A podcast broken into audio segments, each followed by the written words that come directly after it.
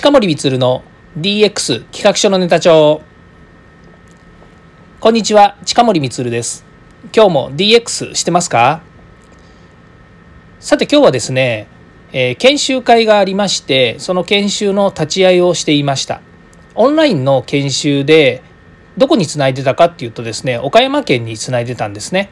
でどんな内容をしたかっていうのをお伝えしますとユーザー企業を支援するためにですね IoT の導入推進こういったものが必要なんですけれどもそのですね、えー、企業をに IoT の導入を推進するための担当者育成としてですね、えー、協力隊っていうのをですね蘇生したんですね。でこの協力隊に対しての研修を弊社のコンサルタントが行ったというような形になっています。でえどんな内容をしたかっていうことなんですけどもまずですねこの岡山って今岡山につないでるって言ったんですけど岡山県はですね IoT こういう、えー、まあ IoT インえー、インターネット・オブ・シングスというふうに言われているですね、えー、いわゆる工場とかですねそれから生産現場にセンサーとかですねこれから、えーまあ、いわゆるコンピューターをつないでですねデータを取ってそのデータを上手に活用しましょうっていうこの取り組みこれに対してですねかなり予算をつけてですね推進をしてるんですね。で私も岡山県に絡んでるのはもう4年5年ぐらい足掛け5年ぐらいになるんですけれどもその、えー、県がですねこの IoT を、えーまあ、IoT の組織を立ち上げてで、えー、ユーザー企業ですね地場の企業を支援すると言っていたところからですねもう4年ぐらい私一緒にやらせていただいてます。で最初はですね、え、企業一社一社回ってですねコンサルタントが、え、導入推進のためのですね計画書を作ったりとか担当者育成をしてきたんですけれどもあのご存知のように去年からですねコロナで行けなくなってしまったんですね。なので、え、コロナで行けないので現場とそうですね東京からですねコンサルタントが、えー、Zoom ですねオンライン会議システムをでつないでですねでコンサルをずっとしてきたんですね。で今まではですねコンサルタントが直接、まあ、東京からですねコンサルタントが行ったりそれからコンサルタントが東京からあ、まあ、いわゆるそのオンラインツールでアクセスしてですねユーザー企業の担当者の人とですねお話をして、まあ、そういうですね支援の仕方をしてきたんですが、まあ、今年からですねえ今期今年度事業からえ導入推進のいわゆるその計画だけではなくて実際の実装に入ると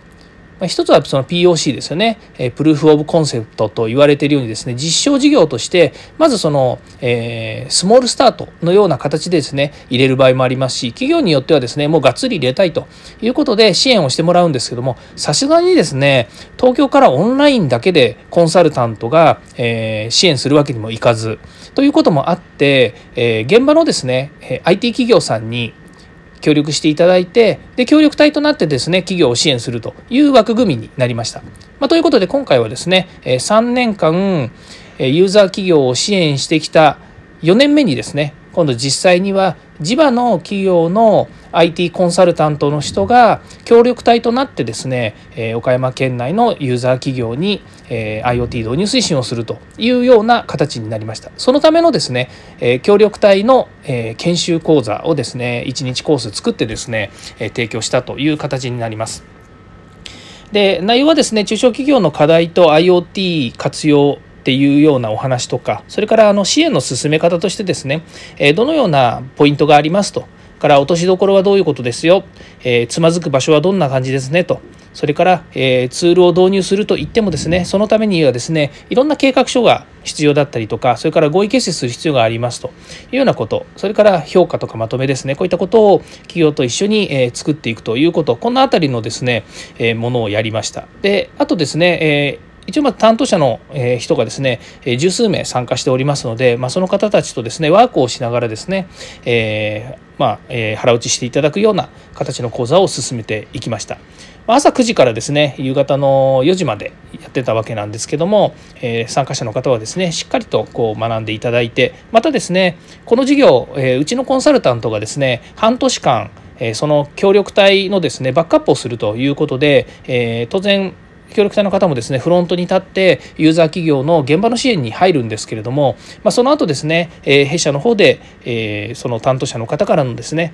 聞いてきた内容ですとか、えー、問題点こういったものをですねバックアップして、え、コンサルタントのフォローに入るということも、え、計画して実行していきますので、えまあ、そういった意味ではですね、え、こちらのメンバー大体5名ぐらいですね、え、リーダーとそれから、えーアドバイザーという形で全部で5名ぐらいでですね支援をしていくという形になりますかなり大掛かりな仕組みになりますでですね、えー、お話はですねこれだけにとどまらずですねこの今の仕組みをですね全国各地でやっぱり使ってもらいたいなというふうに思うんですね。でまだその企画だとか、えー、体系的なお話だとかっていうことに、えー、なってないなってないっていうのは、えー、と今回この第1回があの第1回の研修会が終わってこの後ですね現場の支援に入る取り組みこういったものを作っていくんですけれども、まあ、この辺のですねあの研修会のお話とかですねそれからノウハウみたいなものはあの共有できればいいかなというふうに思ってるんですけれども、まあ、これをですね各県各地域私はあの、えー、と経産省のですね地方版 IoT 推進ラボのビジネスソースメンターをやっていますので、まあ、そういった意味ではですね私がこの辺の知見をですねいろんな地域にやっぱり広めていくっていうですね。そしてその地域が活性化するようにですね、えいろんなノウハウの提供をしていくというのも私の仕事なので、まあ、これをですねちょっとメニュー化してですね、え皆さんに届けたいなというふうに思っています。もしですねこの放送を聞いていて、え面白い興味があるっていう方はですね是非ちょっとこの、え連絡先までですねあの指でこう下の方指してますけれども連絡先までですねちょっとお問い合わせいただければなというふうに思います、え、Twitter かですね Facebook かもしくはですね会社のメールの方にですね投げていただければ、えー、近森とこんな話してたから、えー、やりたいっていうふうに言っていただければですねあのぜひお話をさせていただければなというふうに思います。まあ、音声でですねこういうふうにあのさらっと流して話しているので、まあ、あまりよく分かんないよっていうこともあるかもしれないんですけど、まあ、実際にはですね、えーまあ、音声で話すような内容な